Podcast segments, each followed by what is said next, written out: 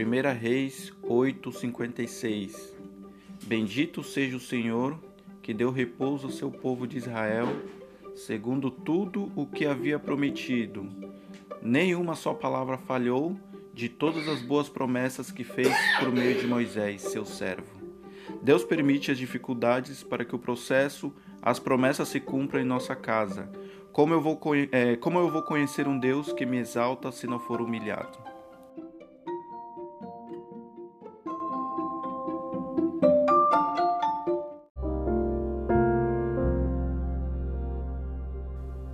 Que me faz entender é que dentro dos problemas estão as promessas, dentro das adversidades estão os propósitos e dentro das dificuldades estão as promessas. Deus permite as dificuldades para que o processo, as promessas se cumpram em nossas vidas.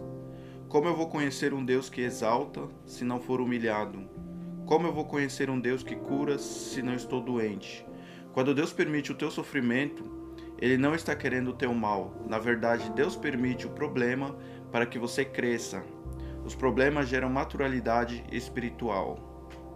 Então, que no dia de hoje as promessas que Deus tem em nossa casa já estão preparadas. É só aguardar com paciência no Senhor o que Deus tem prometido, ele cumprirá, como cumpriu com Moisés.